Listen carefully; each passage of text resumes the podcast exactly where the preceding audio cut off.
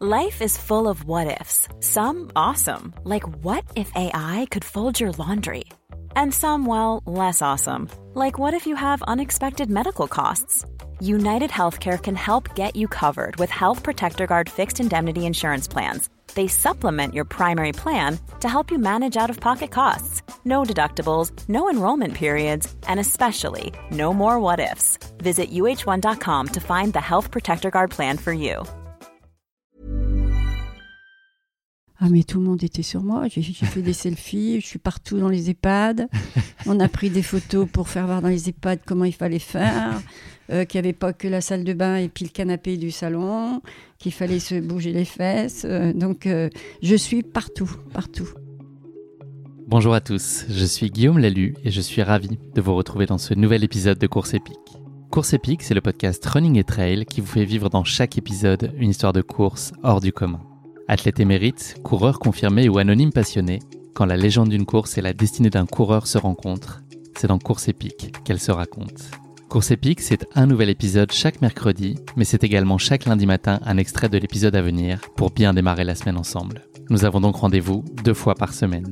Et si vous souhaitez suivre notre actualité au jour le jour ou découvrir les coulisses du podcast, je vous donne rendez-vous sur notre compte Instagram courseepique.podcast. J'ai le plaisir de recevoir dans ce nouvel épisode Gaëtan et Paulette, âgés de 80 ans. Ce qui lie Gaëtan et Paulette, c'est un lien filial. Paulette est la grand-mère de Gaëtan. Au-delà de ce lien de sang, Gaëtan et Paulette sont liés par le goût du challenge, du dépassement de soi et l'envie de se réaliser dans des projets communs qui les sortent de leur zone de confort. Leur dernier projet commun en date, participer au Marathon des Sables Maroc qui s'est tenu à la fin du mois d'octobre dernier. Une aventure en autonomie alimentaire dans le désert du Sahara sur des formats qui oscillent entre 70 et 120 km selon le choix des participants. Un projet né de l'esprit et surtout du cœur de Gaëtan, qui a proposé à sa grand-mère Paulette et également à sa maman de faire le grand saut dans cette aventure commune qui les a profondément marqués. Mais je ne vous en dis pas plus. Gaëtan et Paulette vont vous raconter tout ça bien mieux que moi. Bienvenue dans notre nouvel épisode de Course épique, l'âge de classe. Bonjour Paulette et Gaëtan. Bonjour. Bonjour. Je suis ravi de vous recevoir euh, aujourd'hui à Paris dans ce nouvel euh, épisode de Course épique. Vous avez fait bon voyage, vous êtes venu jusqu'à moi, donc euh, merci. Super, hein, on a pris le train avec Paulette. Le c'est TGV. Une nouvelle, oui, Pas n'importe quel train. une super expérience. euh, on n'avait encore jamais vécu non, on n'avait ensemble. pas fait ça. Ça a été pour trouver les places, ça a été un peu compliqué de ce Non. que j'ai Oui. compris. Ouais, les oui, places oui. assises, ouais. Ouais, mais- Il a bien fallu cinq minutes. Est-ce que vous êtes venu en, en boitillant un peu ou est-ce que vous avez bien récupéré l'un et l'autre là de votre HMDS Ah ben moi, il n'y a pas eu de souci. Hein. Aucun problème, Paulette? Non, aucun. Ok. Et toi, Gaëtan? Physiquement bien récupéré, j'ai juste quelques soucis gastriques, de, comme beaucoup de participants. Il y a un petit virus qui a tourné, Ouais, c'est ça et ouais. Après, moi, je sais pas si ça vient de la course ou d'avant. Donc, je récupérais, mais pas totalement. Bon, j'espère que ça va aller vite mieux. On enregistre cet épisode aujourd'hui, on est le 8 novembre. C'est les 100 ans de la naissance de Jacques Kilby, que vous ne connaissez euh, probablement pas. Enfin, ça, ça m'épaterait en tout cas. Il est euh, ingénieur, enfin, il était ingénieur en électronique. C'est un américain. Il a été inventeur de la calculatrice de poche. Donc, pour commencer, j'ai un petit, euh, un petit exercice de, de calcul Oh à vous là. proposer euh, pour célébrer sa, sa naissance et les 100 ans de sa naissance. À la nuit tombée dans le désert, euh, Gaëtan se dirige vers une oasis à proximité de son bivouac pour aller se désaltérer. Sur son chemin, Gaëtan croise quatre tigres qui portent chacun sur leur dos deux hyènes. Celles-ci portent elles-mêmes chacune sur leur tête deux petits rouges-gorges. Au total, combien d'animaux vont boire à l'oasis? Il y a un Alors, piège, indice, Ouais, il y a un ouais. piège. Alors, Je vous redis, sur le chemin, Gaëtan croise quatre tigres qui portent chacun sur leur dos deux hyènes, qui portent chacune sur leur tête deux petits rouges-gorges. Quatre tigres, deux hyènes. Oui, alors, je fais le calcul, ça fait 16, 8, 4 et 28, si je dis pas de bêtises. Paulette, un avis sur la question? Nul. Et ben en fait, la, le- la, la feinte, c'est que tu- toi tu vas vers l'oasis, mais tu les croises en chemin. C'est-à-dire qu'eux ils y vont pas. Donc en Ah. fait, il y a zéro animaux. Zéro animal. Voilà, je vous ai un peu perdu Voilà, là. il suffit. Ouais, à vous raconter, ça euh, Tu t'es fait avoir. Ça se trouve, j'ai dit une grosse bêtise au niveau du calcul en plus. Donc, euh, Ouais, en plus, je t'ai pas redit bien le truc la deuxième fois. Bref, en tout cas, Jacques Kilby, voilà, on est quand même content de lui avoir rendu. super. hommage. Super hommage. Bon, je suis, je suis très heureux de vous recevoir en tout cas tous les deux aujourd'hui. Avant qu'on s'intéresse plus particulièrement euh, à votre aventure sur le Half Marathon des Sables au Maroc, je voudrais que vous vous présentiez l'un et l'autre. Euh, je vous impose une contrainte, c'est de ne pas parler de sport à ce stade. Peut-être Paulette pour commencer. Sur Où tu vis, où tu... Voilà, Moi, je de- vis à de- Mâcon, dans un petit deux pièces, sympa, avec un balcon. Ouais. Je suis pas très loin des bois, où je vais me balader, souvent. Ouais. Voilà, sinon, bah, je suis souvent chez la maman de Gaëtan. Puisque on peut dévoiler le fait que tu es la grand-mère de Gaëtan, Je suis ça la grand-mère de Gaëtan, donc on a quand même une complicité tous les deux euh, Sur euh, les dix petits-enfants, je crois que c'est avec lui que je passe le plus de Oh là temps. là, t'es officiellement le chouchou, Gaëtan Non, Tu savais pas- ça? Ah, pas le chouchou, pardon. Ah, le plus de temps, d'accord. le plus de le temps, plus. le plus de temps, et puis c'est peut-être, euh, ouais, la complicité, elle est quand même grande du fait qu'on travaille un peu ensemble. Vous travaillez ensemble, ok. Oui. Tu peux nous en dire plus, Gaëtan, et profiter pour euh, te présenter toi aussi. Ouais, bah, moi j'ai 34 ans, donc euh, bah, je suis né à Mâcon, donc là où Paulette vit, mais on s'est vite euh, séparés, expatriés du côté de Haute-Savoie, aux alentours d'Annecy. Euh, donc j'ai fait mon enfance, scolarité euh, du côté euh, d'Annecy, scolarité traditionnelle, un bac euh, économie. Après je me suis orienté dans le sport, mais on ne pas en parler. donc après on est revenu euh, pour un projet euh, professionnel de mes parents. On est retourné vivre du coup en Saône-et-Loire, donc plus proche euh, de Mâcon, euh, donc plus proche de Paulette. Et c'est dans ce cadre-là que on- mes parents ont monté un lieu de vie, donc on s'occupe de jeunes en, en difficulté. J'ai été sollicité et j'ai choisi de travailler avec mes parents pendant plusieurs années et je, je travaille toujours avec. Et Paulette a rejoint aussi euh, l'équipe. L'équipe. bah, Voilà, non, donc, euh, moi j'étais euh, pour la, tu étais déjà, oui. C'est moi qui ai rejoint l'équipe. pour la formation. euh, quand, ouais. Donc en Donc, fait, toujours on- active, euh, Paulette. Je suis tout- bah, Ouais. Ça y est, j'ai la retraite depuis le 1er septembre. C'est vrai? 80 ans. Hmm. Ah ouais, ça fait beaucoup de trimestres, ça, non? Ouais, ça fait beaucoup. C'est nous qui lui avons imposé parce que Ouais. sinon elle je continuera crois encore. que je m'arrêterai pas. oui, C'est ça le problème. pour, euh, pour te consacrer à ta carrière sportive. Bah, Il faut, ouais. il faut dégager Bah un peu oui, de temps de travail. peu- c'est ça, c'est ça. Mais c'était bien. C'était très bien. On a travaillé ensemble. Et oui, et donc il y a ta maman aussi, Gaëtan, et Oui. donc ta fille Paulette, Mm, qui mm. a participé aussi à l'aventure. euh, Ouais, bah, c'est quand même grâce à elle, si... parce qu'elle m'a quand même bien encouragée tout le long. hein. Oh là là, oui. oui. Mhm. non, mais ça s'est bien passé hein, quand même. Bah oui, c'est Oui. sûr.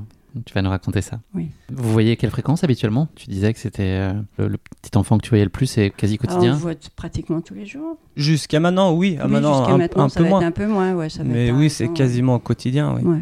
Mm. Paulette, quelle place avait toi le sport dans tes plus jeunes années, dans l'enfance, l'adolescence? Est-ce que Euh, bah, euh, tu étant gamine, j'ai fait du, de la gymnastique, moi, de 7 ans à 17 ans. Et je suis tombée enceinte. À 17 ans? Tout arrêté. D'accord. Ouais. À regret donc? C'est pas du tout un regret aujourd'hui, hein, mais ça a quand même bien bousillé ma vie. Donc plus de sport ensuite, euh, Plus de t'as mis ça sport entre parenthèses? après, et puis mariage. euh, enfin, seule déjà avec ma fille. Ça n'a pas été rien, hein, 17 ans. Et puis à, l'époque, la majorité était à 21 ans. Donc euh, j'ai pris une bonne calotte là. L'accès au sport, c'était euh, facile pour une femme à l'époque Est-ce que c'était... Ah non, c'était pas facile. hein. Mais d'ailleurs, je me c'est ce que je disais à Gaëtan, je me demande toujours comment j'ai atterri euh, à la gymnastique. Moi, pour moi, ça a été super parce que c'était dix années de sport, aussi bien humainement avec les copines. Il n'y avait que des copines et pas de copains parce que c'était bien séparé à l'époque. Ça a été dix années formidables. C'était dans une logique euh, loisir ou il y avait un peu cette idée de... Ah ben, De on faisait des compétition, et est-ce que compétitions, toi, on faisait des concours. hein. Moi, j'ai voyagé grâce à ça. C'est ce que je lui disais. J'étais à Saint-Nazaire, à Nantes, à La Rochelle. Et les premiers temps qu'on faisait des concours, on couchait dans le foin. D'accord. Parce qu'ils n'avaient pas les moyens de nous payer l'hôtel. euh, Ça fait des souvenirs. Ah, des souvenirs extraordinaires. Ouais. Ah oui. On reviendra sur euh, la façon dont, dont le sport et la marche notamment est revenu dans ta vie un petit peu plus tard. Gaëtan, pour toi Pour moi, j'ai baigné dans le sport. Mes parents euh, nous, ont, euh, nous ont appris euh, rapidement des valeurs qui tournaient principalement autour du sport. Tout ce qui était le respect, le, le dépassement de soi, la discipline, c'est des notions qui nous ont répétées et qu'on a gardées encore aujourd'hui. Rapidement, moi, j'ai mon frère qui joue au foot, qui a joué au foot sur Annecy à assez haut niveau. Il a joué en équipe nationale et du coup, les entraînements de foot trois fois par semaine. Donc, euh, c'était une histoire de famille aussi parce qu'on se déplaçait, euh, fallait faire la route. On allait, on allait tous à Annecy. euh, on passait nos semaines à Annecy. Après, moi, j'ai commencé le foot euh, à un plus petit niveau, mais pareil, j'étais euh, sur les traces de mon frère, quoi. Compétition, euh, toujours euh, être meilleur. Et moi, je me suis vite orienté dans un autre sport qui est le, le motocross. Une passion d'enfant? Ouais, une passion d'enfant. Euh, mon père euh, a toujours aimé euh, la moto de route, toujours aimé bricoler aussi un peu tout ce qui était euh, moto, motocross, moto de route. Sauf que c'est un sport qui demande euh, beaucoup de moyens. Donc euh, mes parents ont tout mis en œuvre pour qu'un jour je puisse faire de la moto. Donc arrivé à 12 ans, première moto et le début d'une aventure qui m'a suivi jusqu'à maintenant quoi. Et donc euh, beaucoup de compétitions là aussi Ouais, ouais, ouais, euh, 15 ans de compétition, euh, c'est pareil, le motocross, c'est un sport où on, se déplace énormément, donc c'est un sport où on passe beaucoup de temps sur la route avec les parents. C'est un sport à part où on crée des liens vraiment différents par rapport à d'autres sports. On a besoin des parents, c'est pas comme le foot, on peut se faire emmener par les copains. Là, la moto, c'est vraiment, si on n'a pas les parents, on peut pas le pratiquer. Et du coup, je pense que ça a permis de, créer des liens encore plus forts et toujours tourner vers le sport, quoi. Donc, c'est le souvenir que tes parents t'accompagnaient avec plaisir dans cette Ah oui, démarche-là, oui. dans cet euh, Oui. investissement finalement Là, L'accompagnement, il a été plus euh, en en présentiel avec mon père, qui lui était plus présent sur les courses, entraînements, parce que euh, bah, j'avais plus besoin de lui euh, pour ces moments-là. Pendant que ma mère euh, était plus au boulot, on va dire, c'est... Elle aurait bien voulu être avec nous plus souvent, je pense, mais il fallait bien gagner notre vie pour euh, pratiquer un sport euh, très, euh, très coûteux. Donc euh, chacun a eu sa présence importante à sa façon, quoi. Est-ce que tu avais cet esprit de compétition depuis tout petit là, Mm. Le fait d'avoir un grand frère, j'imagine que ça crée Ouais. une certaine forme d'émulation. Ouais, c'est c'est la euh, vision je- positive des choses. Je pense que euh, je suis bien plus compétition que mon frère. Moi, j'ai toujours, euh, quel que soit le sport que je fais, je veux performer en fait. Quand je joue au foot, j'étais pas aussi bon que mon frère, mais j'avais toujours l'objectif de tout donner sur le terrain. Et je me rappelle sortir en, en pleurant du, de certains matchs parce que Mhm. je voyais mes coéquipiers ramasser les pâquerettes et c'est quelque chose qui me rend hors de moi. Donc, euh, Paulette, t'étais obligée de le laisser gagner au Monopoly à chaque fois, la Ah non, mais moi, j'ai jamais joué à des jeux comme ça. Non, non, j'ai j'ai horreur de ça. Non, non. Ne ah, C'est vrai qu'avec mes petits-enfants, ils n'ont pas eu cet avantage. Non, non, non, je suis pas une mamie confiture, je suis pas une mamie euh, jeu, je suis pas. Mais je suis autre chose. Donc ouais, très très Mais je confirme qu'ils pleuraient en sortant des, des matchs quand ils perdaient. J'ai une photo. Et donc ouais, la compétition, la moto, comme tu as continué à évoluer, tu as pratiqué à des niveaux qui commençaient à devenir euh, assez sérieux et des belles compètes.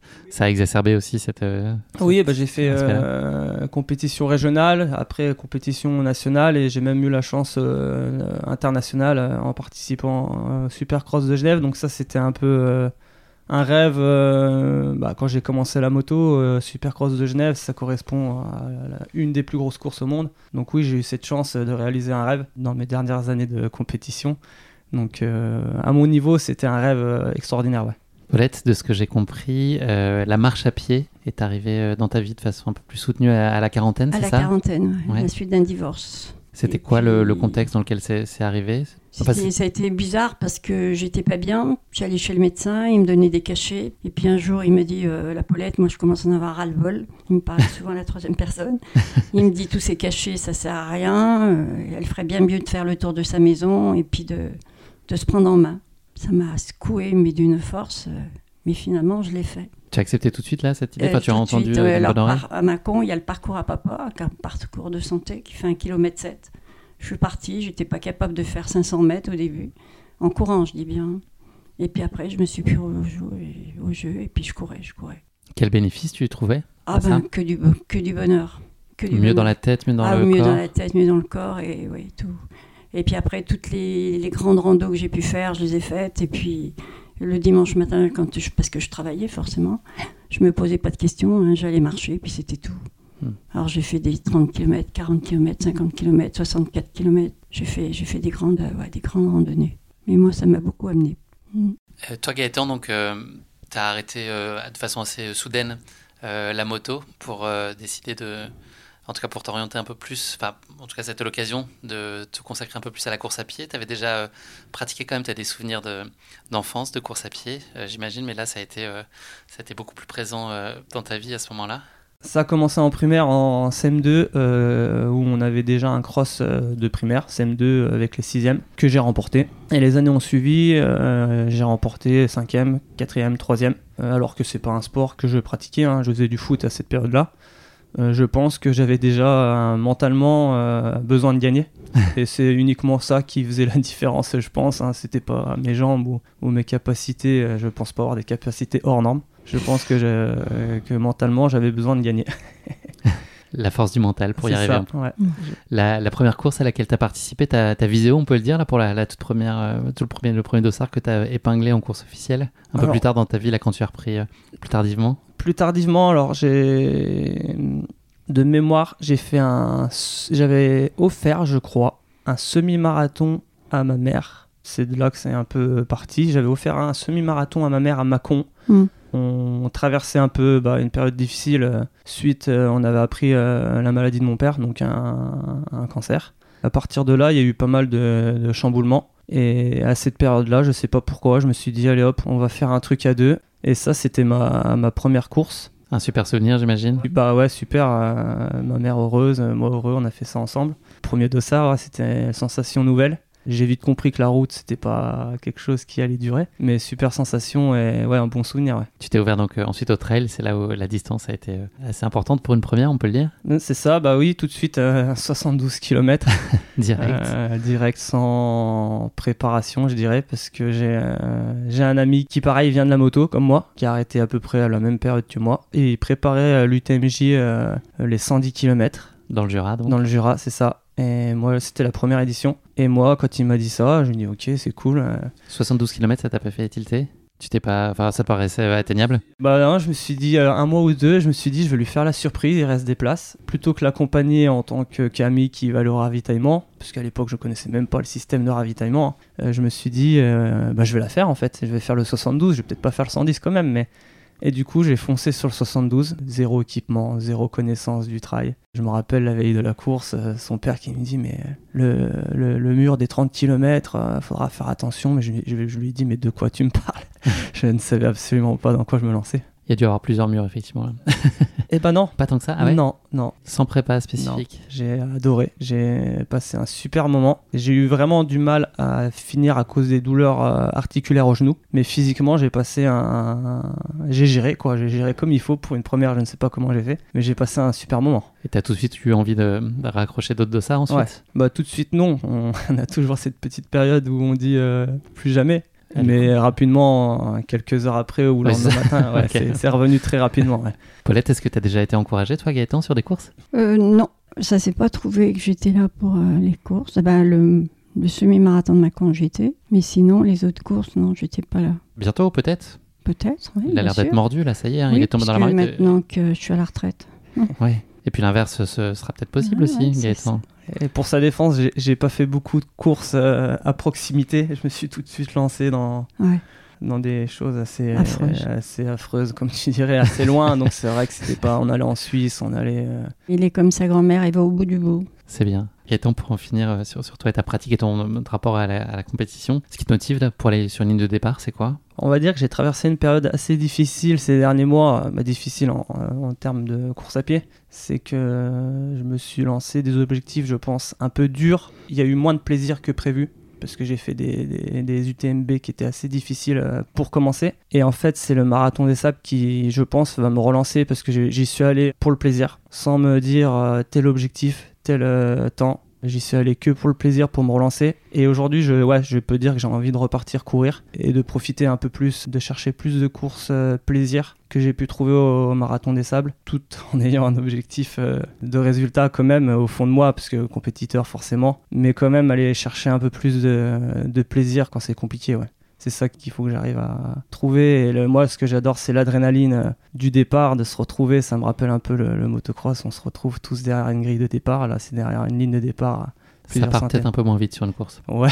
Il y a un peu moins d'engagement sur les 100 premiers mètres. Ouais, Il y en a qui Encore partent très que- vite. ouais. On reviendra là tout à l'heure plus spécifiquement sur euh, la course, le HMDS Maroc, qui s'appelle d'ailleurs Marathon des Sables Maroc, là, qui a changé de nom il y a peu. Toute la galaxie des, des courses euh, du réseau HMDS sont devenus euh, les Marathons des Sables avec le, le nom du pays. Et puis le, le Marathon des Sables, le format long est devenu euh, Marathon des Sables Legendary. Donc euh, voilà, je l'appellerai peut-être alternativement un peu entre les deux par réflexe encore HMDS. Donc voilà, on aura l'occasion d'y revenir plus spécifiquement tout à l'heure sur votre préparation, comment vous l'avez vécu. Quelle place aujourd'hui, là, de manière générale, la course à pied, elle, elle tient dans votre vie, la course à pied la marche? Euh, Paulette, toi, tu, euh, Ah ben, dans moi, un quotidien... euh, Tous les jours. tous les jours?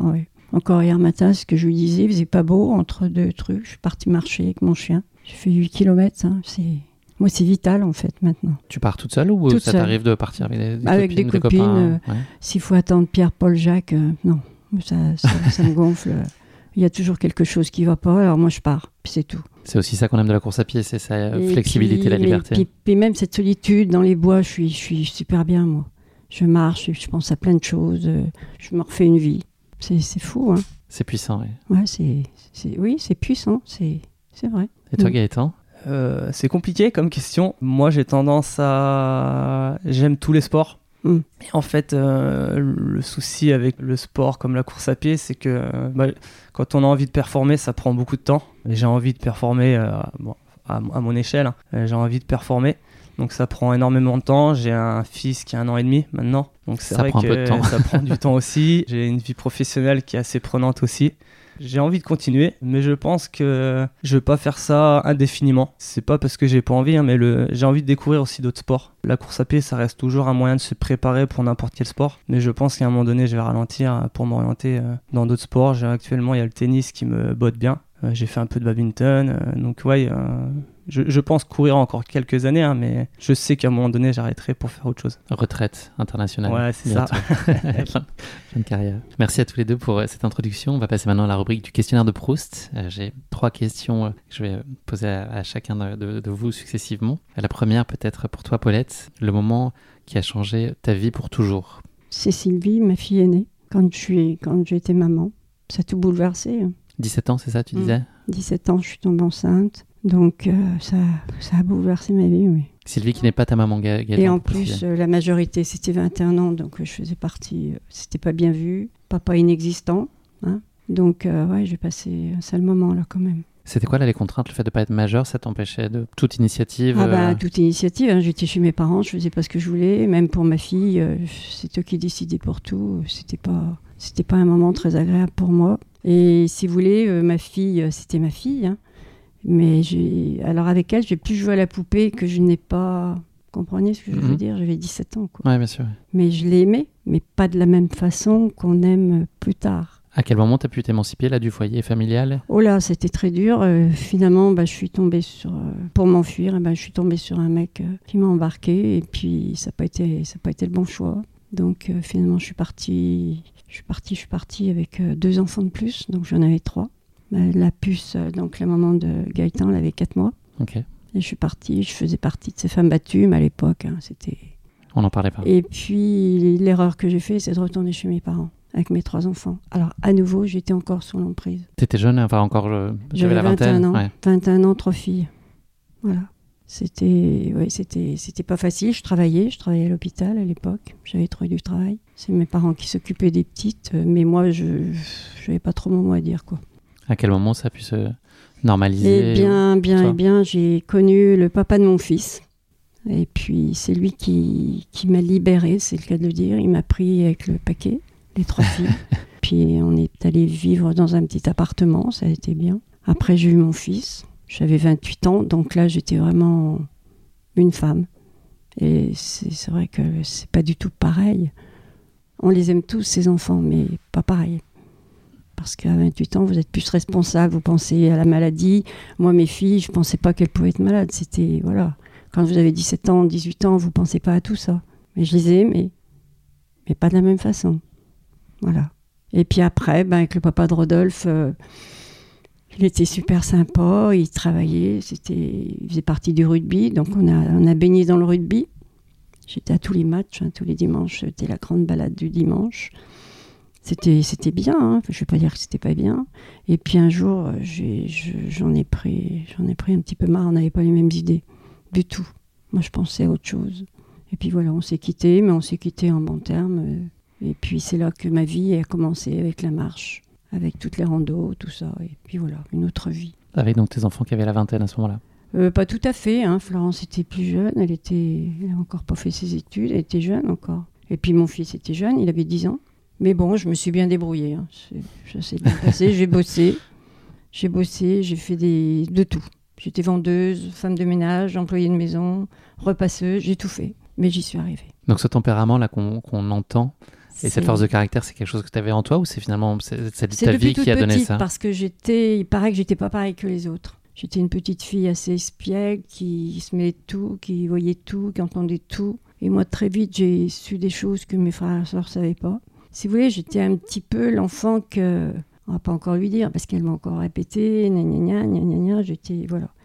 Mais dans ma tête à moi, euh, et puis, euh, à un moment donné, on se fichait un petit peu de moi, que j'étais petite, et un jour, euh, ma sœur est née, et puis même ma mère. Elles m'ont dit, oh, mais tu vas voir, quand tu seras vieille, tu pourras même plus marcher, tu seras toute tordue et tu n'auras pas d'argent pour t'acheter des bâtons, tu marcheras avec les pics-feux, donc toute courbée. Et ça, ça, ça, et ça, ça, ça m'est resté gravé, mais gravé. Et croyez-moi que quand j'ai fait le marathon des sables, eh ben, j'y ai pensé plus d'une fois. J'ai dit tiens, tiens, tiens. On en reparle. J'ai ma revanche. et puis voilà. Et moi, je vais toujours au bout de ce que je peux faire. Et puis c'est vrai que je disais à Florence des fois, voilà, j'ai mal j'ai un petit peu les jambes qui flageolent. Et Florence me disait, oh maman, on n'est pas là pour ça. tu prends tes jambes à ton cou et on y va. Et on repartait, voilà, c'était parti pour le... Même tempérament que Florence, ta fille? Florence a le même tempérament que moi. Ouais. Elle, elle, elle est- elle est, elle est partout à la fois, elle est, oui. On lâche pas l'affaire dans la famille. C'est ce que je dis souvent, j'ai trois filles, mais j'ai une vraie fille, parce qu'elle est comme moi. Elle est partout à la fois, elle fait tout, elle... euh, Ça fait un peu d'électricité, ça ou pas? Non. De caractère euh, si proche? Ah, Ah, euh, il Gaëtan, il dit un peu non de la tête. Ouais. Même Mm. avec Gaëtan, hein, on Ouais. se prend la tête. hein. Ok, Ouais, on se prend la tête tous les deux, mais on s'aime. Ça finit à toujours À la bien. sortie, c'est ça, il y a de l'amour. Alors donc après, c'est bon. On se dit les choses. hein. C'est bien de se hein, dire les choses. Ouais, c'est électrique, hein, c'est- je confirme. ouais. J'ai pas ma langue dans la poche non plus, donc euh, C'est- C'est cacaille. Toi, Gaëtan, un, un moment Anna, qui a marqué ta vie, bousculé ta vie? C'était en deux étapes quand on a appris la maladie de mon père euh, et le décès de mon père. Première étape, je dirais, euh, moi je suis ultra positif. C'était difficile euh, d'y croire. Et d'ailleurs, je pense que j'y ai jamais réellement cru. Et j'ai toujours euh, été positif pendant sa maladie en disant qu'il allait s'en sortir, quoi, qu'il allait, qu'il allait euh, réussir à vaincre la maladie. On voit toujours en son père un, super-héros qui, euh, qui, qui, qui arrive à tout réussir et à tout vaincre. Et du coup, la grosse baffe, ouais, c'est le, le décès, quoi. Et à partir de là, ça a remis pas mal de choses en question. T'avais quel âge à ce moment-là?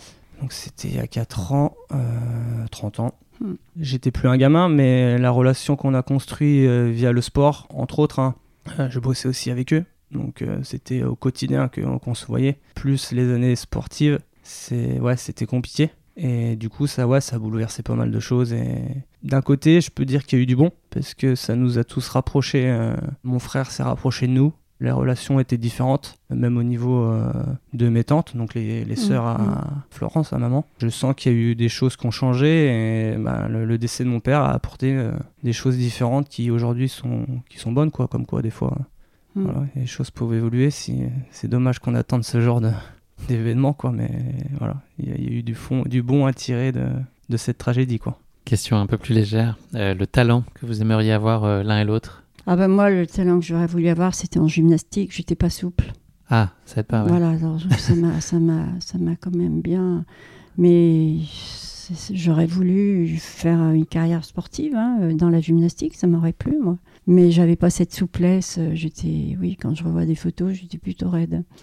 mais bon, c'était, voilà. Mais j'ai- j'aimais ça. Si j'avais eu la souplesse, euh, j'aurais aimé continuer euh, tout ce qui était poutre, euh, le sol, tout ça. J'ai, adoré. Je suis en admiration quand je vois de la gymnastique à la télé. C'est fascinant. J'ai une petite fille qui a été prof de gym et ça m'a, oui, ça m'a bien, ça m'a bien plu tant qu'elle faisait ça, parce que je voyais en elle ce que je, ce que j'ai pas pu faire, parce qu'elle, elle était souple, comme quoi. Gaëtan? Et ben moi, ça serait euh, la mémoire. Ok.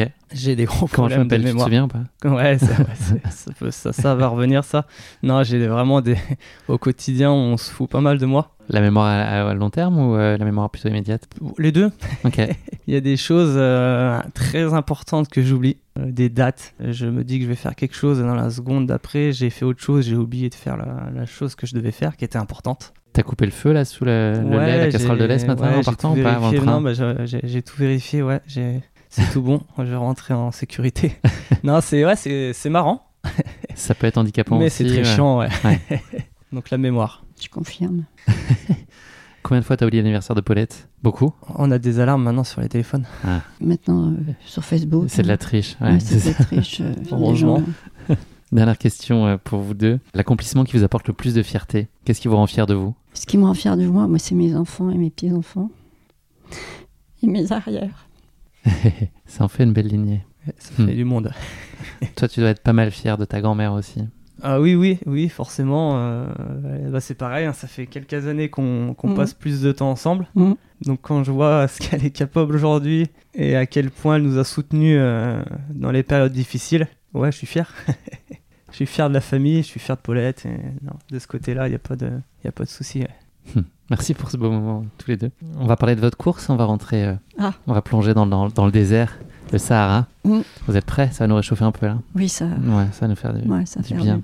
Pour donc présenter euh, la course très brièvement pour nos auditeurs, donc euh, le HMDS Maroc, donc nouvellement Marathon des Sables Maroc, euh, se réalise en autonomie alimentaire, donc il se tient au cœur du mythique désert du Sahara, sur les traces du Marathon des Sables. Le Sahara est donc le plus grand désert chaud du monde, étendu sur 8 millions de kilomètres carrés, il traverse 10 pays, dispose d'une variété de paysages incroyables dont vous allez nous parler. Plaines, collines, sable, roches, oasis, djebel, il y en a dans tous les sens.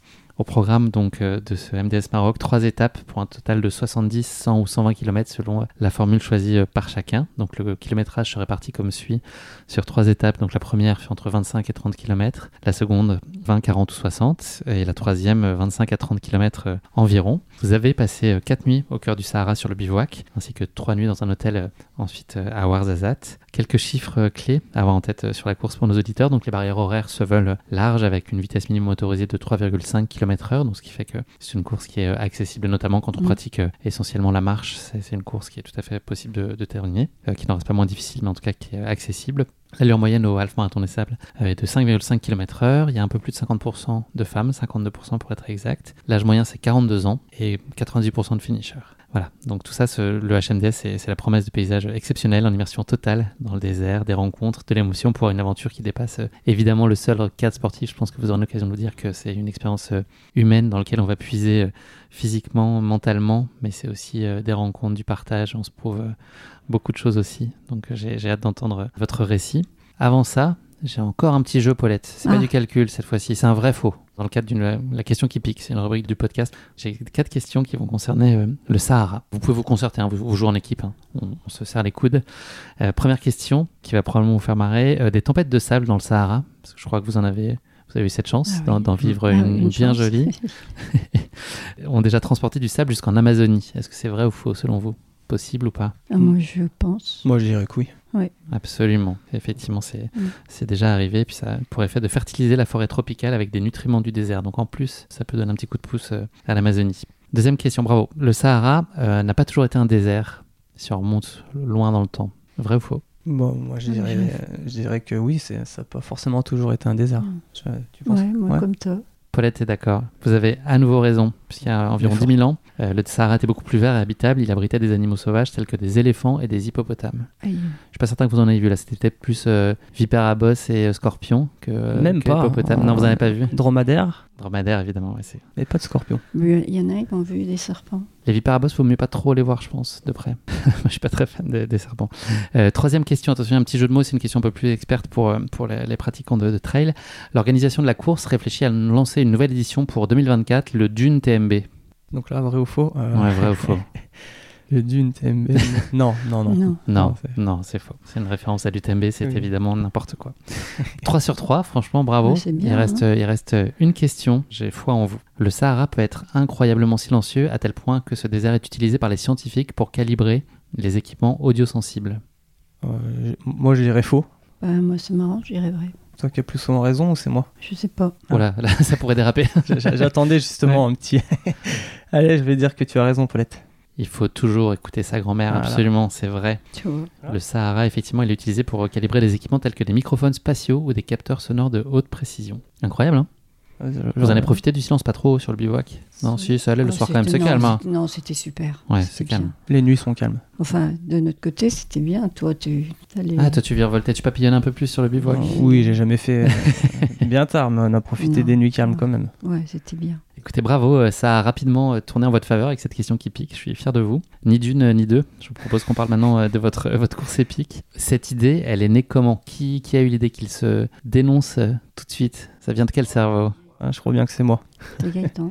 Il y a combien de temps? C'est le soir de mes 80 ans, le 4 janvier. Enfin, c'était c'était le 6 ou le 7 janvier. Ouais, mais c'est c'est parti d'avant. Bah, c'est vous qui. Mm. Moi, j'étais pas au courant. Ben, J'ai découvert cette épreuve via les podcasts, donc course épique. Vu que je commençais le trail, et j'avais envie de progresser rapidement, je me suis mis à écouter euh, des, des podcasts.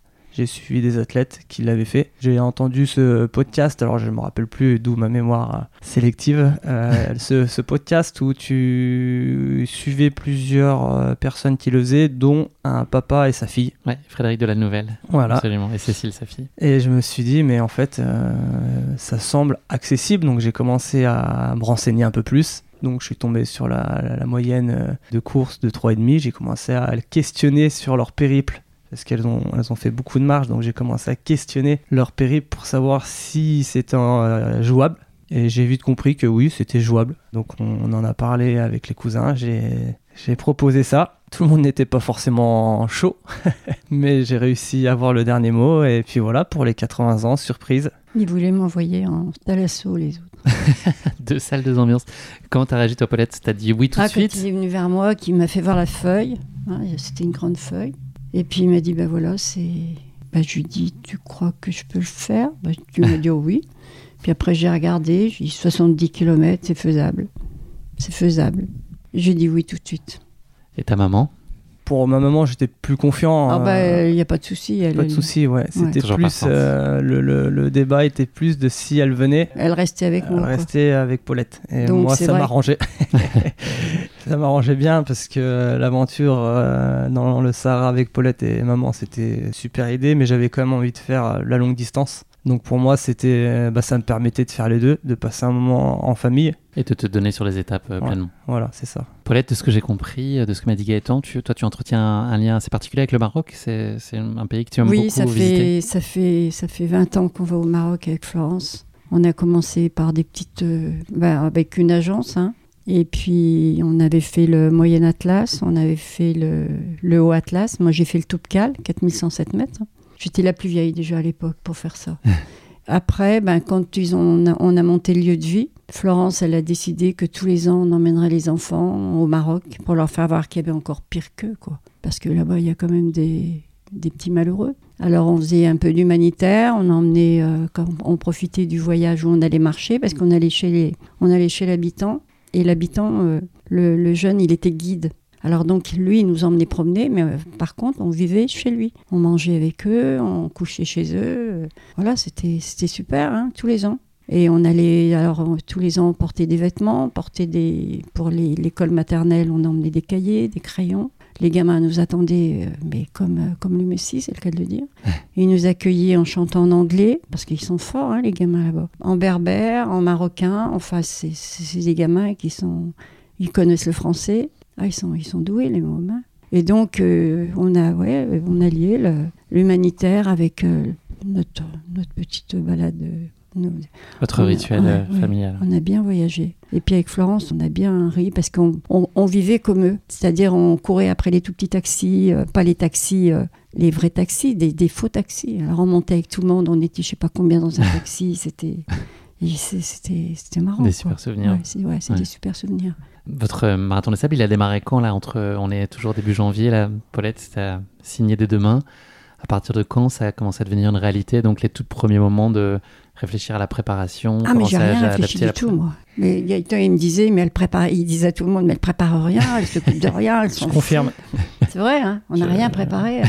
Moi c'est huit jours avant que j'ai dit bah tiens il faudrait peut-être ça, ça. Mais je suis partie mais pouf tu t'es reposé sur Gaëtan là-dessus? Bah oui, un peu. Euh, alors lui, par contre, euh, il nous a donné de la nourriture pour 15 jours. Hein. il fallait prendre ça. C'était 2000 calories par jour. J'avais beau lui expliquer que moi, je ne mangeais pas comme ça. C'est 2000 calories par jour parce que s'il vérifie, il faut 2000. Alors j'avais un sac qui était bondé, 9 kilos. C'est l'appareil à raclette, tout ça. Ça y est, c'est moi qui. 9 kilos mon sac. Tout le monde m'a dit qu'il était trop lourd, que c'était le plus lourd. Alors pour ma défense, moi je me suis fait engueuler pour 9 kilos sur un marathon des sables. Alors sur un half, j'imagine, euh, c'est lourd. J'ai respecté ce qui était marqué sur le règlement. Ah bah toi, t'as tout bien respecté, hein, ça c'est sûr. Tout bien respecté. Mais bon, c'était non, mais c'était trop bien. Et physiquement, est-ce que tu as un peu accru quand même les, séances de marche? Ou tu as gardé ton rythme quotidien habituel, le même durée de sortie? C'est quand même plus, plus lent là-bas parce que le sable. Hein. Mais dans la préparation, sur la, phase préparatoire, est-ce que tu as intensifié un petit peu physiquement le, travail? Ou pas bah, spécialement? J'ai été marcher un petit peu plus longtemps quand même, oui. J'ai fait des, des, marches de 20 km euh, de façon, j'ai fait charbonnière, tout ça. Plus régulièrement? Oui, plus régulièrement. Voilà. Sans contrainte, tu l'as pas vécu comme une contrainte Ah, pas du tout. Hmm. Pas du tout. Au service de l'objectif. Non, pas du tout. Toi, Gaëtan, donc, euh, moi, c'était un peu bossé euh, pour tout le monde. c'était différent. Alors, je, je suis pas de nature spécialement euh, stressé, donc je me suis pas pris non plus super longtemps en avance. Tout ce qui était préparation physique, on va dire que bah, j'avais des ultras à préparer avant, donc je me suis servi de ça. Il n'y avait pas d'objectif sur le marathon des sables, donc je me suis plutôt servi de mes courses comme préparation.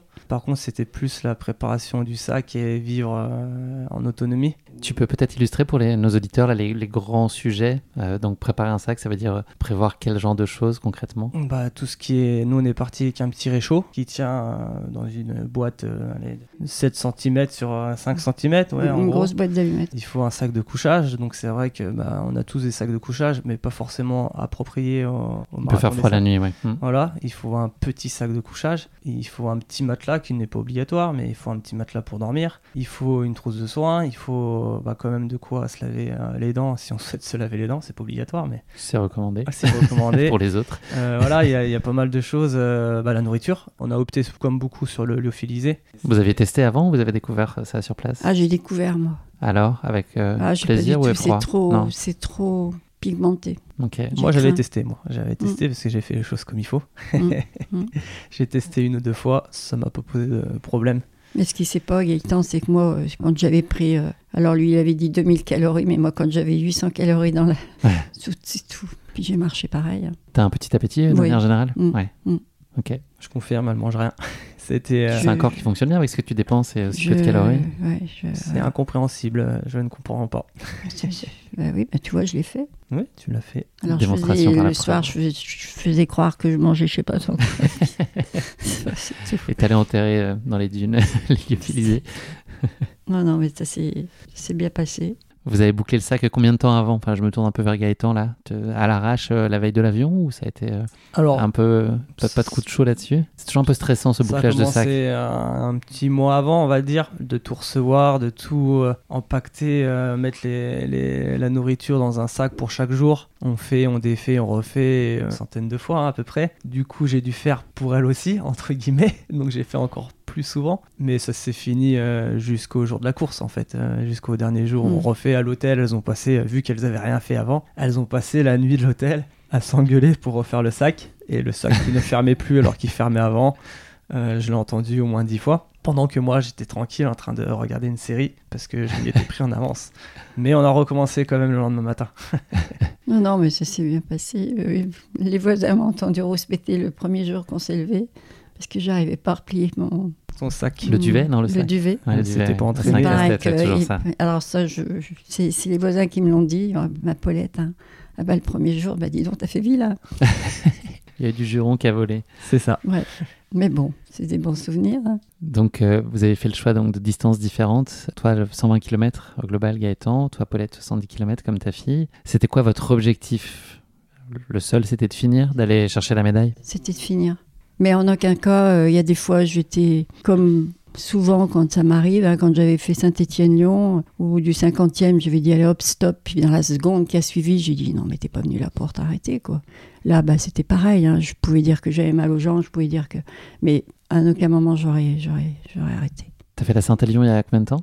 La fait- la dernière fois que je l'ai faite, il y a une dizaine d'années, 10-12 ans. Ok. Je l'ai faite deux, faite deux fois. Bah, si bien que euh, la Saint-Élion, il y avait tout le monde qui se préparait, il y avait tous les gens avec leurs masseurs, tout ça. Puis nous, on était là avec une copine. Puis il y a un, un gars de Macon qui court beaucoup, Thierry Piqueras. Et il vient vers moi, il me dit Mais Paulette, euh, mais t'es sûre que tu fais la, tu fais la synthé là? Bah, Je dis Oui, pourquoi? Il me dit bah, T'as pas l'air. euh. Ah, moi, je dis Tu sais, quand ils vont donner le départ, moi, je vais partir, comme tout le monde. Et finalement, on, on l'a fait en marchant. Et on, est on a fait une moyenne de 6 à l'heure. C'est bien. Oui, c'était Ah moi bah j'étais oui. très contente de moi, on a mis 11 heures. Incroyable. Ouais, c'était c'était super, j'étais contente. Et on est arrivé avant certains coureurs. Bravo. Bon, donc pas trop stressé, quoi, par nature, de ce que je comprends là. Et je, je pars, moi, je, je fais, et puis voilà, c'est c'est tout. Et je me dis, t'iras au bout. Donc là, il y avait, ouais, vous étiez confiants tous les deux sur euh, l'issue de, de la course. Quoi qu'il en soit, vous n'avez pas prévu en de lâcher. plus, je voulais pas les décevoir, et puis, alors les voisines avaient dit, oh, bah, on te connaît, tu vas aller au bout du bout. Alors tout le monde pensait que j'allais au bout, en- peut-être qu'en pensant que j'allais peut-être abandonner quand même. Enfin bref, toujours est-il que j'étais au bout. Et le premier jour, c'était pas gagné parce que j'avais pris du retard. hein. Un petit peu. ouais. Et puis j'ai tout rattrapé sur la fin de la, de la course. Tu vas nous raconter ça ouais, en détail, Paulette. Qu'est-ce que vous attendez euh, l'un et l'autre à vivre avant la course là? Qu'est-ce que vous projetez comme envie de, sur cette course? Comment vous l'imaginez? Moi, j'étais plus tourné. euh, L'imagination était plus tournée sur la vie collective que sur. euh, L'effort physique? Ouais, parce que bah, je connaissais pas le- la semi-autonomie, l'autonomie. Et sur plusieurs jours, ça faisait beaucoup de monde, presque 600 coureurs. Et je m'étais dit, mais ça, sera différent et que comment, bah, j'avais hâte en fait de, me dire, euh, parce qu'on parle souvent du, du trail comme un sport où, euh, où les gens sont bienveillants, où on s'entraide. C'est vrai que sur un ultra ou sur les trails, ça va quand même relativement, ça passe vite. Mais là, je me suis dit, c'est qui ça va être quoi. Et c'est vrai qu'au final, on a plus le temps de parler, plus le temps d'échanger. On est au milieu du désert, donc euh, on n'a pas grand chose à faire à part discuter, faire un feu, parler de tout et de rien. Donc euh, ouais, c'était plus ce côté-là que la performance pour le coup. Toi, Paulette, euh, est-ce qu'il y avait des questions au-delà de la. On parle beaucoup de la, la dimension sportive euh, de cet événement, mais c'est effectivement, il y a tous les à côté, l'autonomie, le sommeil, la chaleur. Est-ce que ça, ça t'inquiétait aussi? Alors le sommeil, euh, moi ça m'a pas du tout, parce que je suis une lève-tôt. À 4 heures du matin, j'étais réveillée, donc j'ai pas eu de souci de. C'est toi qui réveillais le bivouac le matin? Tu Ah faisais bah, sortir après, tout le monde je sais détente? pas, mais à 4 heures, de- j'étais réveillée. Moi, j'attendais qu'une chose, que tout le monde se lève. Et puis, euh, moi, ce que j'ai le plus craint, c'est peut-être la, la, la chaleur. Parce que le- la distance par elle-même, euh, je connais. euh, non, mais je- non, mais finalement, j'ai pas eu la trouille, moi, hein, quelque part. Non. Ah non, elles, elles y sont allées, bah, elles ont quand même une expérience du désert que je, que je n'avais pas. Donc je pense que. On y avait été au mois d'avril au désert. Et finalement, il faisait beaucoup plus chaud au mois d'avril. Mhm. On a eu plus de 40 au mois d'avril. Puisqu'on pouvait absolument pas mettre le pied dans le sable. Que là, on pouvait. Il y a eu effectivement pas mal de- d'abandon sur le marathon des sables qui se tenait à ce moment-là aussi, fin avril, euh, pour ces raisons-là notamment de, Mm. de chaleur euh, extrême. Mm, mm. Votre arrivée sur le bivouac, là, le moment où ça devient très concret et, vous découvrez le bivouac, vous avez ressenti quoi? C'était un moment euh, émouvant, magnifique Bah, euh, magnifique. Pour moi, c'était super. Moi, je- Ah oui, c'était c'était beau, toutes ces toiles de temps. là. C'était. Oui, C'était fidèle à l'image que vous projetiez parce qu'on a plein d'images, on en voit circuler un certain nombre. Quand on y est, là, on se dit quoi? Non, moi c'était différent. On avait un schéma un peu avec les alvéoles, euh, la répartition. Et sur le schéma, ça paraît petit. Et quand on arrive, c'est énorme. Et là, on se rend compte qu'on est, ouais, on est vraiment beaucoup. Tout le monde est excité.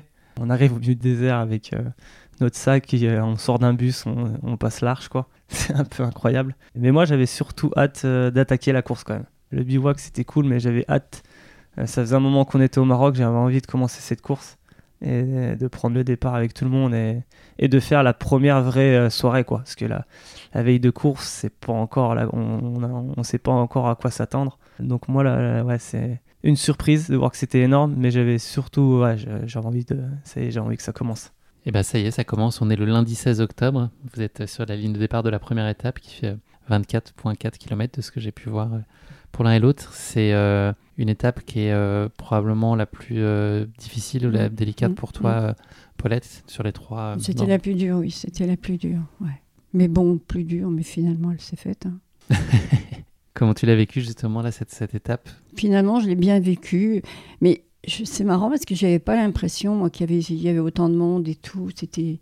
Moi, j'étais seule au milieu du désert avec Florence. J'avais l'impression qu'on faisait notre course. Et puis finalement, à un moment donné, euh, on s'est aperçu qu'on avait pris du retard et qu'il fallait. euh, Il y a tout, il y a les bénévoles qui sont là pour aider un petit peu. Ils n'ont pas le droit de porter votre sac, ils n'ont pas le droit de faire ci, mais ils ont le droit de vous arroser, ils ont le droit de vous encourager. Et donc, les sentir derrière moi, ça a été un, coup de fouet.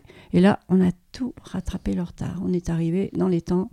Mais ce qu'on ne savait pas, c'est quand on est arrivé, c'est qu'il y avait tout le bivouac, ils étaient tous à l'arrivée, qui clamaient mon nom. Ça a été- une joie, ça a été tout ce que j'aurais jamais imaginé. C'était, c'était joyeux, c'était. Il y avait mon petit-fils qui était venu à notre rencontre. Et oui, Et on ouais. vous attendait patiemment. Ouais. Mais c'était. Et après, pendant toute cette. euh, pendant les trois jours, les quatre jours, je ne pouvais pas faire un pas sans qu'on m'appelle, sans que. Mais, Paulette, ah, mais c'est Paulette qui là. oui. C'est, mais ça, ça a été, moi, ça a été pour moi un rêve éveillé. Toi, tu avais vu venir le coup là pour la première étape. Tu pourras nous raconter comment toi tu l'as vécu euh, à titre personnel, mais tu as senti qu'il y avait euh, pas mal de mouvements autour de l'arrivée de, de Paulette, que dans cette journée-là, finalement, elle commençait à. Enfin, tous les regards commençaient à converger autour de, Paulette, son profil euh, voilà, qui était euh, très étonnant et, à part finalement sur la course et de, voir qu'elle était en capacité de boucler cette première étape et d'être accueillie par tout le bivouac. Toi, as senti monter l'engouement autour d'elle de, autour Oui, parce que euh, du coup, je suis, je suis arrivé, euh, bah, je suis arrivé quand même avant, et du coup, euh, j'entendais un peu ce qui se disait, ce qui se passait euh, sous les temps de nos repos. À un moment donné, euh, donc il me semble que c'est Guillaume, le speaker, si je dis plus de bêtises, qui annonce, parce que les coureurs ne savaient pas forcément qu'il y avait une personne de 80 ans qui faisait la course. Donc quand il a annoncé que dans tant d'heures ou une heure, deux heures, euh, Paulette, 80 ans, à l'arrivée, les gens commençaient à parler et j'entendais des gens qui savaient pas que j'étais son petit-fils. qui disaient mais comment elle a pu avoir son certificat euh, en rigolant euh, Cœur vaillant, Paulette. Ouais, les, médecins, ça doit être quelqu'un de la famille. euh, et- mais langue. vraiment, c'était c'était de l'humour. hein, donc je me suis permis d'intervenir dans les discussions en lui disant bah, c'est ma grand-mère, c'est moi qui l'ai inscrit. Donc à partir de là, on a, on a commencé à échanger avec pas mal de monde. Et c'est là que j'ai compris que euh, beaucoup de monde avait prévu d'aller l'attendre à l'arrivée. Et là, ouais, je me suis dit, ouais, c'est incroyable. Et du coup, moi, j'avais un peu de réseau, j'avais le live sous les yeux. Donc, on avait une estimation de quand elle allait arriver. Et là, tout le monde me demandait, euh, mais quand c'est qu'elle arrive, Paulette Parce qu'on veut pas louper l'arrivée. Et du coup, ben, quand ils l'ont annoncé au micro, ils vous ont annoncé bien 20 minutes avant, je crois. Tout le monde est venu 20 minutes avant et tout le monde attendait euh, Paulette. Paulette, ouais. Paulette et Florence, ta coach. Et vous avez fait l'étape ensemble, oui. C'était euh, ouais, c'était super. Oui, l'arrivée, c'est vrai que Cyril et Guillaume, ils sont, ils sont très forts pour ça. Géniaux. ouais, ouais, c'était génial. Je crois que Cyril vous a accompagné sur la fin en plus, Mm, mm, avec euh, le, le staff. mm. Ouais. Et moi, j'ai assisté euh, au dernier mètre où il y avait euh, ouais, une- presque une dizaine de bénévoles avec vous. J'ai vu qu'ils ont été euh, vraiment au top. Et puis, ouais, les gens à l'arrivée, euh, y avait, ouais, ils étaient heureux, quoi. C'était Heureux festif. et puis c'était surtout moi. euh, Il y avait moi, ma fille et Gaëtan. Pour moi, c'était On peut pas oublier ces moments-là, c'est impossible. c'était c'était très important. C'était Du bonheur, de la fierté et l'effet de surprise qui amplifie euh, ce moment-là, j'imagine. Ouais. Mm. Tu t'es fait cueillir par, par tout ce, ce bivouac, Mais j'étais et en plus, euh, je, l'avoue, hein, j'étais fière. J'étais heureuse, j'étais fière de moi. Je l'avais fait. Tu peux. Est-ce qu'à ce moment-là, es déjà, tu te dis que c'était l'étape, donc on, on a dit qu'elle était potentiellement la plus difficile. Est-ce que là, tu te dis que euh, le reste va aller, enfin, va être peut-être plus simple et ça te soulage aussi Bah, du il avait annoncé le matin que, ouais, que la deuxième allait être plus facile, mais bon. Je suis Tu penses pas trop à tellement- ça à ce J'ai pas tellement trouvé que c'était plus facile euh, la deuxième, je sais pas. Moi, j'étais assez serein parce que Paulette, elle me dit toujours quand elle part en rando que, elle met, euh, que c'est un vrai désert et qu'elle met toujours 2-3 jours à se mettre en route. ouais. Donc, quand j'ai vu la difficulté de la première qu'elle a vaincue, je me suis dit, on n'aura pas de problème pour la suite. Puis la troisième, bah, t'as vu, on l'a bouclée en. On a quand même laissé. euh, J'étais pas la dernière. hein. Il y avait 10 ou 12 personnes derrière, je crois. Est-ce qu'il y a des passages là sur la première étape, j'y reviens, que tu as trouvé plus difficile? Est-ce que le sable mou, c'était plus compliqué? Ah, bah, Ouais, ouais, c'est ça qui a été le plus difficile. Et c'est- Et drôle parce que les dunes, eh ben, finalement, je les ai pas. Je m'en faisais tout un monde avant et Florence a essayé de me pousser un jour. Je lui ai dit non, non, non. J'avais mes bâtons, moi, j'avais des bâtons et ça allait très très bien. euh. Et la gestion de l'eau, ça a été? C'est un sujet souvent. Alors, euh, la gestion de l'eau, parlons-en, c'est que moi, j'avais pas les sacs, le sac adapté. J'aurais eu un sac adapté comme il faut, ça aurait pas, ça aurait pas fait pareil. Mais chaque fois, Florence était obligée de m'aider pour remettre les gourdes derrière, donc c'était un petit peu problématique. Mais sinon, ça a été. Non, mais on a eu suffisamment d'eau. hein. Et t'arrives à y penser? Parce que c'est parfois, on, non, on non, en on, a, a mais eu- on n'y pense a- pas. on avait eu suffisamment d'eau. euh, on s'arrosait, euh, il n'y avait pas de souci. Moi, il m'avait dit de bien m'arroser le cou, donc c'est ce que j'ai fait tout le long. hein. Par Ouais. rapport à certains, Ils n'étaient moi, pas, arrivée- ils étaient pas avares en eau. Non. Euh, non, on avait quand même. euh, Et par rapport à certains, moi je suis arrivée en forme, hein, parce qu'il y en a qui étaient. euh, Ouais, c'est vrai. T'étais- t'étais- Petit coup de chaud. Ah bah ils avaient des coups de chaud, Ouais. des coups de froid, des coups de ci, des coups de là. du monde à l'infirmerie, oui. Il y avait du monde à l'infirmerie, hein. puis des jeunes. hein. On a parlé un peu de, de la soirée sur le bivouac, donc euh, Oh. Gaëtan qui se balade un peu plus, Paulette euh, plus calme, à pas trop dîner, à faire semblant en tout cas de, de bien dîner, puis de finalement Oui, euh, oui, prendre euh, oui, 800 calories, pas plus. ouais, pas plus. Dodoto, 8 heures, une histoire est terminée. Oui, le soir très de bonne heure au lit. La nuit, elle est réparatrice. Euh, bah moi j'étais bien le matin quand je me levais, ouais, j'étais bien. Toi aussi, Gaëtan Alors, on était bien, mais on dormait pas beaucoup. Hmm. Je pense que c'est l'excitation qui prend le dessus parce que euh, j'ai pas entendu beaucoup de monde dire qu'on avait beaucoup dormi, mais ça nous dérangeait pas plus que ça. On se levait en forme, prêt à partir. Ouais. Et encore une fois, euh, le départ, il est animé euh, comme des chefs, Ah donc ouais. on n'a qu'une envie, c'est d'aller euh, danser entre guillemets ouais. ouais, sur la ligne de départ. Donc non, malgré des nuits euh, pas très réparatrices, on pourrait dire, mais si on, se réveillait euh, prêt à partir en L'envie forme. prenait le dessus. Ouais, ouais, ouais, carrément.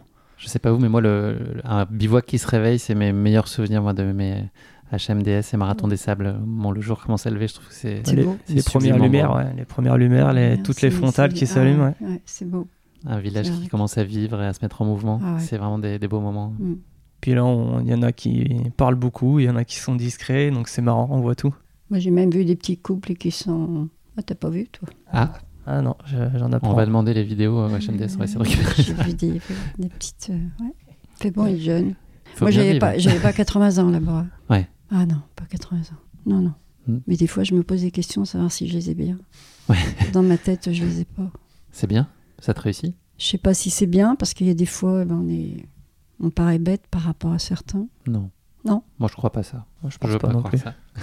Cette deuxième étape, donc euh, pour toi, c'était un, un gros morceau, Gaëtan. Euh, on était plus, sur plus d'une cinquantaine de, de kilomètres Ouais. sur cette deuxième étape. Comment tu l'as vécu toi sportivement, donc avec cette envie de mettre quand même pas mal de- d'engagement et de donner le meilleur Ça a été quoi ton expérience? Eh ben non, deuxième étape, euh, je suis reparti dans le même état d'esprit, nouvelle expérience euh, dans le sable. Je ne savais pas du tout comment j'allais gérer euh, la récup de la veille. Donc je suis parti en me disant on va se faire plaisir. J'avais pas envie de me faire trop de mal. J'avais envie de finir, j'avais envie de me faire plaisir pendant 4 jours. On sait que quand on finit mal, des fois, euh, bah, les lendemains sont très compliqués. Donc euh, malgré tout, bah, je suis parti pour me faire plaisir, mais je suis parti quand même devant. Donc Mm. euh, les 30 premiers étant partis une heure après nous, ils ont appliqué la même règle qu'au marathon des sables. J'avais fini 37e, donc j'étais dans les leaders du premier sas. Donc il y a eu ce petit moment de plaisir de- D'ouvrir le désert d'ouvrir et de me retrouver euh, longtemps en troisième position euh, dans la première côte. Donc là, c'était un, un petit bonus de se dire, euh, bah, je là, on avait l'impression de vraiment être tout seul. Mais sinon, non, je l'ai plutôt vécu en m'écoutant tout le long. Pas regarder la montre, pas me dire, euh, non, mais il y a un chrono respecté. Et du coup, j'ai rencontré plus de monde que euh, j'aurais pu l'imaginer. J'ai retrouvé des coureurs avec qui j'ai couru la veille, donc euh, David Perrine. Euh, J'ai retrouvé des coureuses en difficulté, euh, Julie, Pas sympa de balancer. Ouais, non, mais je- en difficulté parce que euh, elle était, elle était pas dans son assiette comme on peut l'être souvent euh, sur une épreuve d'ultra. Et là où je suis fier entre guillemets, c'est que bah, j'ai, c'était à mon tour de trouver les mots pour la remobiliser. Ça a duré un petit kilomètre et quand j'ai vu comment elle a fini en super bien fait le forme, boulot, ouais. c'est, donc c'est j'ai, j'ai- j'ai vécu le- le- le- le- la chose, euh, l'expérience comme je voulais la vivre. Pas de chrono, plus discuter avec les gens. Et au final, le chrono était loin d'être trop mauvais. Donc euh, voilà, en plus, si on peut permettre de faire un, un résultat qui est correct, tout en s'amusant, c'est génial. Paulette, pour toi, cette deuxième étape, Elle est- Non, mais on l'a bien, on l'a bien fini, finalement, oui, on l'a bien fini. Maîtrisée. Maîtrisé, Ouais. sauf que je me suis arrêtée, je me suis fait disputer parce que j'avais une ampoule, je me suis arrêtée, je me suis déchaussée. Ma fille m'a hurlé dessus. Tu t'es fait soigner sur le- un checkpoint? Bah, j'ai regardé, alors a- ça m'a aidé à remettre une peau ou deux qui était, qui était Chancelante. soulevée et à remettre comme il faut et finir sans avoir trop mal. C'est Paulette a eu la bonne idée de s'arrêter en plein milieu du désert pour regarder ses ampoules Bah oui. au milieu du sable. Alors que euh, Florence, ma mère, lui disait non. Eh ben, j'ai fait Donc j'ai cru comprendre qu'il y a eu quelques mots sympas, quelques échanges Oh, sympas. Il y a eu deux, trois petits Mmh, trucs. Parce mais que Paulette était têtue et a enlevé sa Il y a de chaussure l'amour, dans sa chaussette. voilà. Souviens-toi. Non, Dans les mais jurons. Finalement, après, euh, j'ai bien pu marcher, j'ai fini comme il faut sans avoir mal aux pieds. La partie médicale, là, justement, est-ce que c'est. Tu t'es senti euh, à tout moment euh, en sécurité sur Ah le oui. parcours Ah euh, oui, hmm, C'est un sujet savais. qui, qui se pose pas. quoi. Ouais, et ben je savais qu'il y avait tout ce qu'il fallait derrière moi pour. euh, ouais. Non, je me suis. Alors là, j'étais vraiment sereine là-dessus, moi. Vous avez donc bouclé euh, la deuxième étape euh, avec succès. Le lendemain, c'est le traditionnel jour de repos. Comment est-ce que vous l'avez vécu l'un et l'autre? Est-ce que c'est on- vous avez trépigné en voulant en, en démordre un peu en découte pardon et, et enchaîner avec l'étape d'après ou vous avez mis à profit cette journée-là très très sereinement? C'était sympa, je discutais avec tout le monde. euh, C'était. Non, j'ai trouvé cette journée sympa quand même. Il y a beaucoup de monde qui venait à ta rencontre, la Paulette, dans la continuité de l'arrivée de ta première étape? Ah, mais tout le monde était sur moi. J'ai j'ai fait des selfies, je suis partout dans les EHPAD. On a pris des photos pour faire voir dans les EHPAD comment il fallait faire. euh, qu'il n'y avait pas que la salle de bain et puis le canapé du salon, qu'il fallait se bouger les fesses. euh, donc, euh, je suis partout, partout. bah, t'as vu la dernière dame qui est venue presque en pleurant? Il y avait ta Oui, mère, tu y étais j'ai vu, j'ai vu. Elle m'a demandé, euh, des- bah, elle m'a fait un selfie, elle a voulu un selfie, après elle, a- elle nous a pris tous. Et elle voulait qu'on soit tous ensemble, et ben elle partait où elle? C'était c'était pas une Française, c'était, je sais pas. Mais elle m'a demandé ça comme si euh, j'étais la star de je sais pas quoi. Non, mais. C'est sympa de vivre ça. Oui, oui, oui, oui, oui. Et beaucoup d'infirmières libérales m'ont demandé des photos pour euh, justement Inspirer, Ouais, aider, ouais, ouais, motiver. des personnes motivées. Que c'est pas parce qu'on vieillissait que. Et c'est c'est vrai. C'est un très bel exemple, c'est sûr. Parce que moi, je suis partie avec un mal de dos. euh, Quand même, je suis partie avec le mal de dos. hein. Moi, j'ai mal au dos tous les jours. D'accord. J'ai une, euh, une hernie discale. Ça t'empêche pas? faut se bouger et plus je bouge, moins j'ai mal. Si je reste un après-midi devant la télé, vous êtes sûr que le lendemain, je suis complètement, euh, je suis cassée. Hmm. Donc il faut se bouger. Message important. Gaëtan, pour toi, c'est peut-être pas tout à fait la même vision de cette journée-là Un peu différent, j'ai passé du bon temps. Après, là où je pense que c'est un peu différent, c'est que bah, déjà la première épreuve, j'ai fini quand même quelques heures plus tôt. Du coup, j'ai passé beaucoup de temps en plus au bivouac. Et le troisième jour, je repos, tempête, petite tempête, mais tempête quand même. On discute, mais moi j'avais envie de courir. je sentais que j'avais les jambes, j'avais la forme, et du coup, à la journée repos, euh, comme si j'en avais pas forcément besoin. C'est euh, j'ai passé un, un très bon moment, il n'y a, pas de- y a, aucun, y a aucun problème là-dessus, mais j'avais encore plus envie de courir. Après, le moment euh, qu'on attendait tous quand même, c'était le moment Coca-Cola. Mmh. On savait pas si c'était une légende ou si Mmh. c'était bien Mmh. vrai. Mmh. Et tous, comme des gamins, à attendre le fameux Coca euh, frais. C'était surtout le frais qui était important parce que c'est vrai que la journée repos était, je crois, une des plus chaudes et on n'arrivait pas à boire frais. Donc on buvait de l'eau parce qu'il fallait boire. Mais c'était tiède, c'était, c'était compliqué, ouais. Pour moi, c'était pas très reposant. Ouais. Mentalement, j'ai, j'y ai trouvé long. Le coca fait du bien, mais le coca, il passe vite quand même.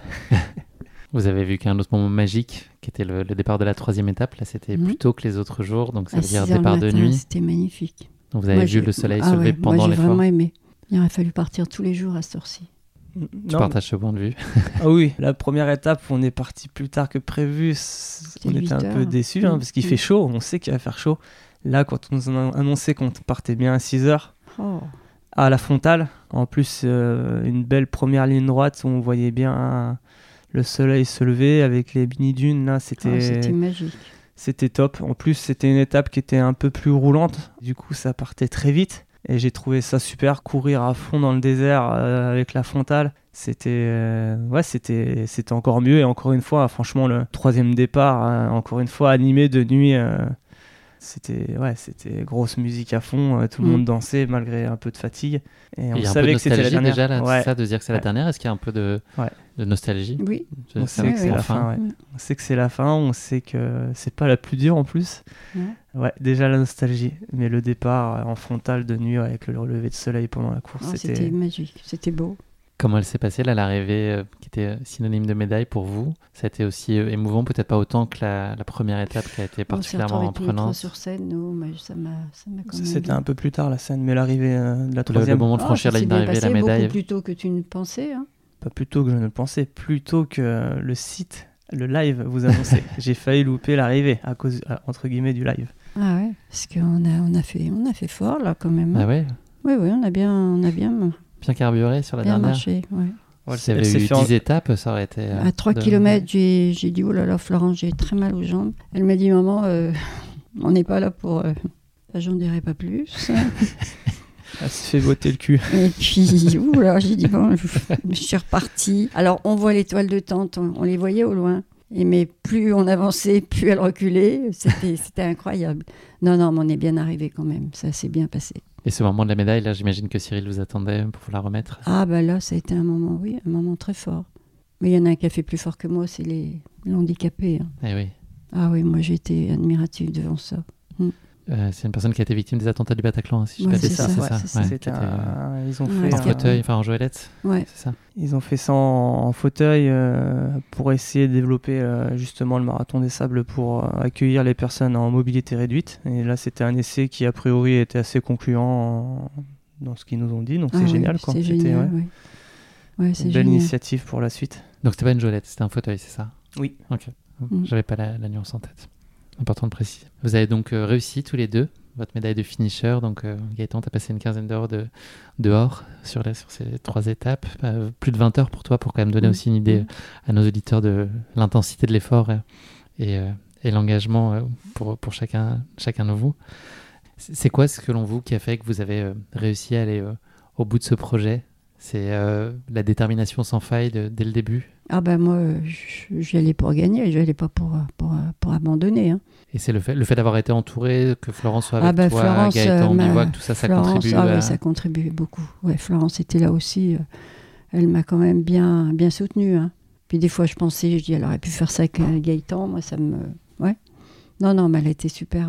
Finalement, on a fait ça à trois. hein. Oui, on a vécu. euh, Ouais, on a vécu une chose extraordinaire. Toi Ouais. aussi, pour toi Gaëtan, là, ce qui, ce qui explique que ça se soit bien passé. Oui, bah moi, euh, j'avais quand même pas trop de doutes, euh, sauf blessure, de de, de, de pas terminer. C'était plus euh, de vivre ça à trois et de, de les voir terminer. C'était c'était ça le but du jeu. Mm. Et de me dire que je me suis pas trompé, Ouais, de me dire que je vais rentrer euh, sans me faire insulter par les cousins. par les connus. cousins et la famille qui. La Thalasso attendra. Thalasso. Moi, Mais ils sont tous heureux. hein, tous. J'imagine qu'eux aussi doivent être fiers. Ah oui, ils sont tous fiers, ils sont tous contents. Ils étaient Donc ouais, beaucoup de fierté. euh, beaucoup de fierté. Et mon fils a découvert ça, lui, devant euh, Stade 2. Stade 2. Ok. Il, il regardait Stade 2, il dit Mais c'est ma mère Mais c'est pas possible, il savait pas quoi. On savait pas non plus. Il était fou, fou. Il était heureux. hein. Non, c'est ouais, c'était beaucoup de fierté. ouais. ouais, mais tous, tous, tous mes petits-enfants, euh, même les plus grands de, de mes arrière-petits-enfants, Léoane, tout ça, Thibaut, ils étaient tous contents, tous. euh, ouais. Bah, je vais laisser une trace hein, Pas que pour ça, mais aussi avec cet accomplissement. ça, ouais. Qu'est-ce qu'elle t'a appris cette course sur toi, Paulette? Elle m'a appris. euh, mais c'est, c'est... Moi, ce que j'ai aimé, c'est cette jeunesse. Parce qu'il y avait des jeunes, ils avaient 20 ans, 25 ans. Ils ont tous été avec moi, mais c'était. euh, Alors, on parle de la jeunesse d'aujourd'hui qui se fout de tout, mais là, dans le sport, malgré tout, il y a quand même quelque chose de, de fort. Une bienveillance Ah très oui. présente. Ah ouais. Et c'est vrai, particulièrement dans la course à pied, on ressent Ah beaucoup ça. Et ça, j'ai trouvé ça super. Je, je n'ai jamais entendu prononcer mon mot aussi.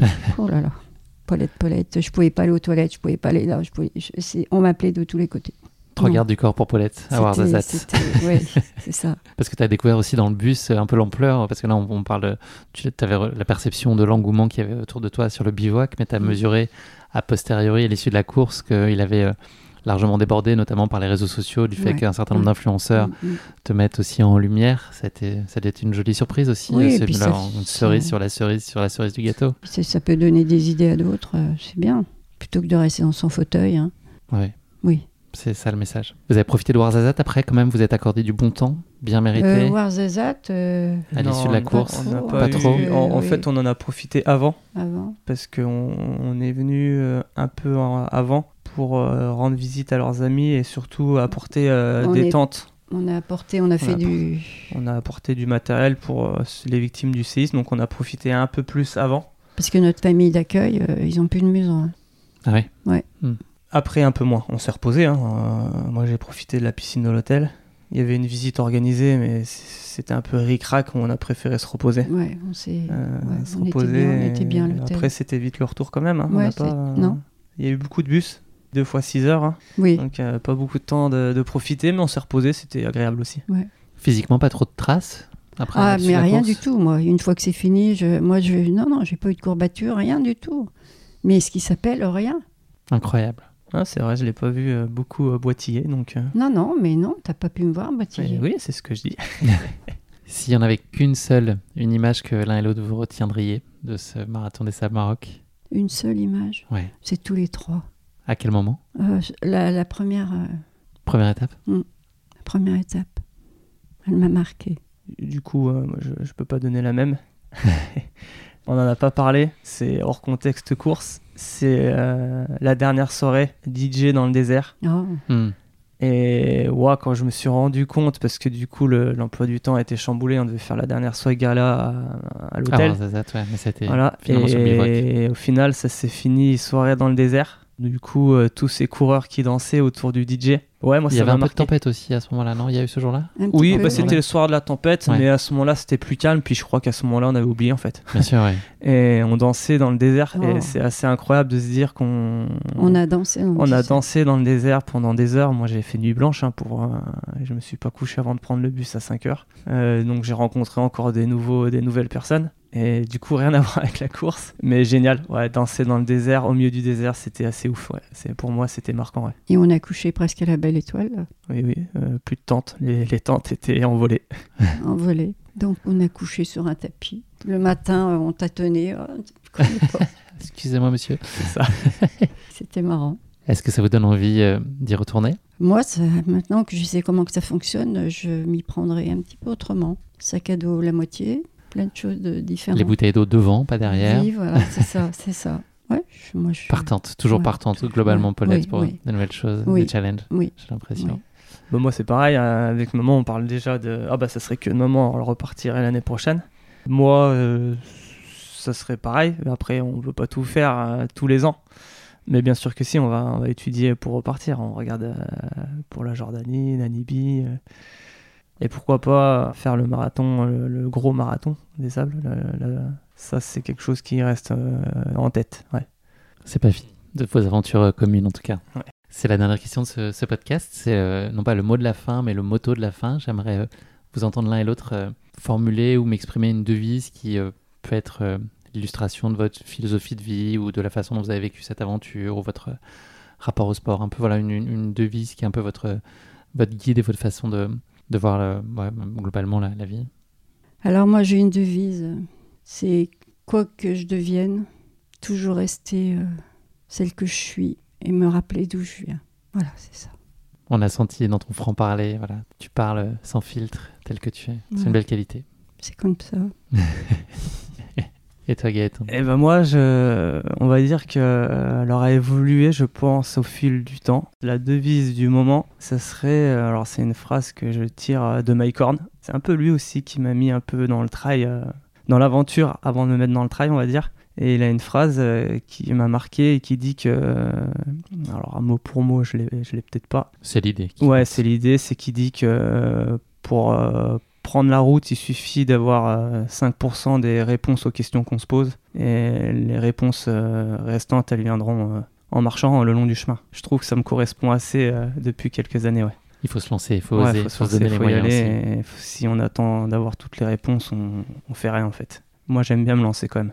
Merci à tous les deux. C'est malheureusement euh, déjà la fin de cet épisode. Merci euh, d'avoir partagé avec nous cette course qui est- dépasse très largement le seul cadre sportif dans lequel euh, la notion de partage a été sublimée. Et puis plus encore, euh, vous, euh, tous les trois, on n'a pas entendu Florence, mais en tout cas, de, voilà, ce, ce- lien qui vous unit familial et ce lien de cœur surtout, a été euh, mis à l'épreuve dans des conditions exigeantes, quoi que vous vous en disiez. Vous l'avez bien, bien vécu, mais c'est quand même un sacré challenge que vous avez relevé. Donc bravo à tous les deux pour tout ça. Je vous souhaite beaucoup de bonheur à l'avenir, beaucoup de moments de partage. Il y en a beaucoup au quotidien, que ça continue. Et puis euh, on a très hâte de suivre euh, votre prochaine aventure puisque on l'a compris, puis on en a la conviction, en tout cas moi, qu'il y en aura forcément euh, une autre et plein d'autres. Donc j'ai hâte de voir euh, votre trajectoire et puis tous ces beaux moments qui vont vous unir euh, encore ensemble. Merci Guillaume, c'était vraiment un gentil. échange sympa. et Sympa, oui, c'est vrai. Ça remémore euh, des belles histoires. Oui. Merci à vous, c'est un On s'en très chouette rappellera toute notre vie.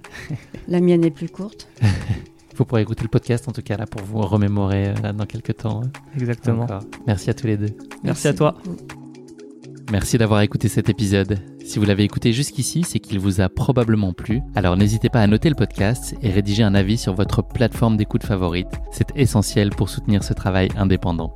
Cela ne vous prendra que quelques secondes et ça change beaucoup de choses pour le podcast. Et pour être sûr de ne manquer aucune course épique à venir, n'oubliez pas de vous abonner sur votre plateforme d'écoute. Merci encore infiniment pour votre soutien, votre fidélité et vos chaleureux messages que je lis et auxquels je réponds avec un immense plaisir. S'il vous plaît, continuez. À très bientôt pour une nouvelle course épique, évidemment.